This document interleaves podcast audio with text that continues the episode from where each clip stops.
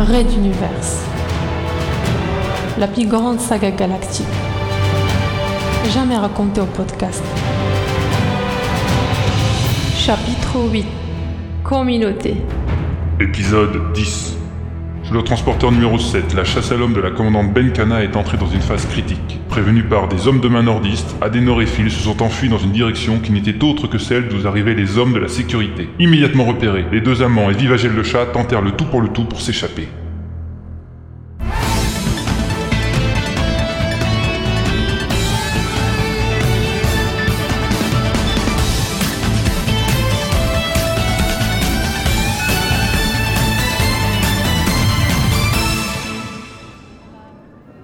Bienvenue à nos multispectateurs qui viennent de nous rejoindre sur X1 Media. Les événements se précipitent dans la chasse à l'homme, enfin à la femme, lancée par Ben Kana et ses équipes de sécurité dans la cité intérieure du transporteur numéro 7. Les fuyards ont été repérés et poursuivis, mais il semble qu'un otage soit désormais entre leurs mains alors qu'ils se sont réfugiés dans une sorte d'immeuble nordiste composé de plusieurs containers soudés et amalgamés. C'est cet ensemble que vous voyez derrière moi. Il n'y avait heureusement pas beaucoup de monde et les habitants restants ont été évacués. Vous pouvez apercevoir tout autour l'impressionnant dispositif policier et militaire qui bloque les rues adjacentes. Ils évacuent les foyers à proximité et surveillent chaque centimètre pour trouver une faille et attaquer. Nous avons vu aussi des tireurs d'élite prendre position il y a quelques minutes, mais ils sont désormais invisibles. Enfin, d'après les rumeurs, la commandante Benkana, personnellement impliquée par la capture des fuyards et sous influence de l'ex-princesse de Materwan, Azala, fille de l'ancien roi déchu, ne reculerait devant rien pour déloger les fuyards, et les vies humaines risquent de ne pas compter pour elle.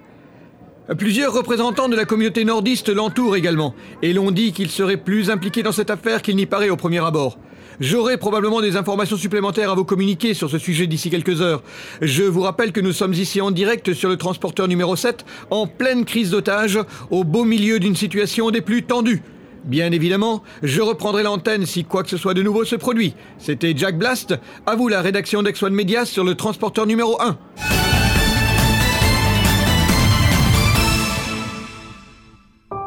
On ne peut pas prévoir tout ce qu'il peut arriver. N'attendez pas, et pensez à vos proches en adoptant l'offre R de l'Union sécuritaire de l'Exode. Nous vous proposons tout un panel d'offres correspondant à chacun de nos clients. USE, tout peut arriver.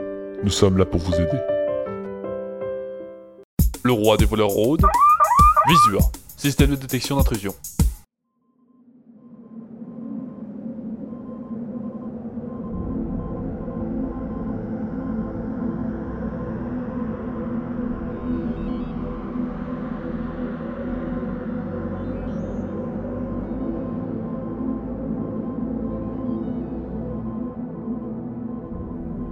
Adenor était en rage.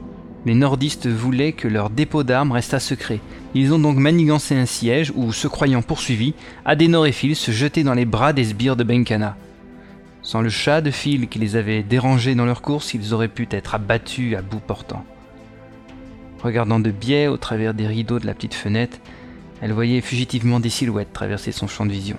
Il y avait beaucoup de monde dehors, et sans leur otage, l'assaut aurait déjà été donné. Adenor souffla profondément, cherchant une vague lueur d'espoir à leur situation. Elle leva alors les yeux vers son fil assis sur un lit, surveillant le soldat ligoté au sol dans un coin de la pièce. Certes, c'est un ancien militaire, mais elle le considérait comme une sorte de prince blanc, méritant de rester loin des horreurs de ce monde. Pourtant, la vie ne l'avait pas épargné non plus. Elle voulait qu'il puisse espérer une vraie vie simple et heureuse. C'est la raison pour laquelle elle l'avait quitté pour disparaître dans la cité intérieure. Mais cet entêté était parti à sa recherche avec si peu de discrétion qu'elle l'avait vite repéré et n'avait plus eu le courage de le laisser partir une nouvelle fois.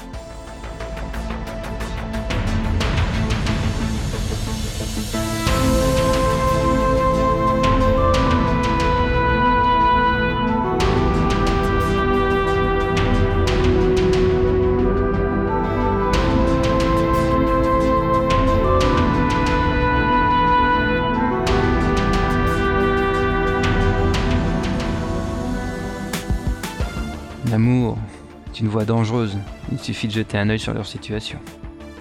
Phil surveillait le soldat qui avait eu la mauvaise idée de mettre en joue Adenor et lui en plein au milieu de leur course effrénée. Son jeune âge l'avait retenu de tirer immédiatement. Adenor l'avait désarmé en une seconde, suivi de Phil qui, d'un coup de poing bien asséné sur la mâchoire, l'avait mis KO. Mais d'autres soldats bloquant la route, Adenor avait enfoncé la première porte devant eux, espérant trouver une issue plus haut. Problème, au dernier étage, il n'y avait pas d'ouverture au plafond ni même de porte. Il se trouvait dans une sorte de grande chambre à coucher avec un grand lit et quelques armoires ou tables de chevet, sans autre ouverture qu'une petite fenêtre et une trappe au sol bien fermée et cadenassée. Phil se félicita tout de même de n'avoir quasiment croisé personne dans la montée de la grosse résidence multiple et qu'aucun innocent ne soit en danger, au moins c'était déjà ça.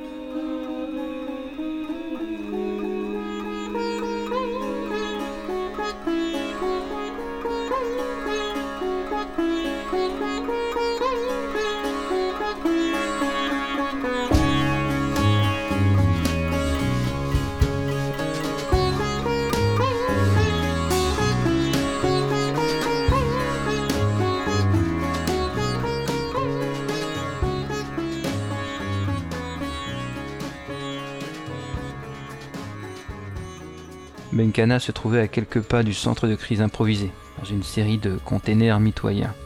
Elle portait sur elle un équipement sophistiqué dont Azala ignorait l'utilité. Une sorte de casque aux proportions difformes, prolongé d'une série de gros câbles formant un semblant d'exosquelette autour du haut du corps et des bras de sa compagne. La princesse s'inquiéta en notant que l'axe du regard portait directement vers le lieu où l'on supposait que se trouvaient Philadénor et leur otage. Chérie, je ne connais pas ce matériel. Qu'est-ce donc? Pas de réponse, même pas un mouvement. Chérie Aurora, tu m'entends? Un tressaillement. Puis Benkana activa un contacteur sur son avant-bras et une série de compresseurs relâchèrent leur emprise, tandis que la commandante se décoiffait du casque high-tech. Navré Azala, j'étais un peu ailleurs. Nous allons parler avec ces messieurs de la communauté nordiste. Si tu veux bien, j'ai besoin de leurs conseils. Ils nous attendent dans la pièce du fond, mais franchement, Aurora, ils nous cachent quelque chose, j'en suis certaine. Ne prends pas pour argent comptant tout ce qu'ils diront, d'accord? Pas de problème. Un assistant récupéra tout le matériel alors que les deux femmes s'éloignaient. La princesse scrutait en coin l'étrange appareillage, visiblement bardé d'électronique. On pouvait distinguer à une bonne centaine de mètres le dernier étage de l'immeuble où se déroulait le drame. Un mauvais pressentiment l'étreint, puis elle accéléra le pas. Sa compagne préparait quelque chose, mais quoi?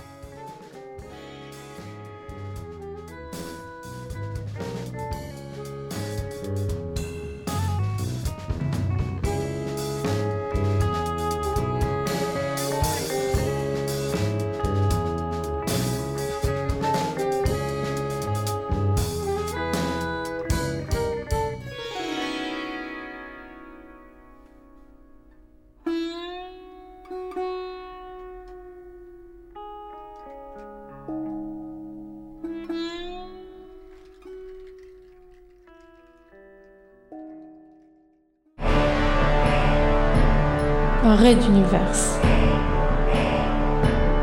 À suivre.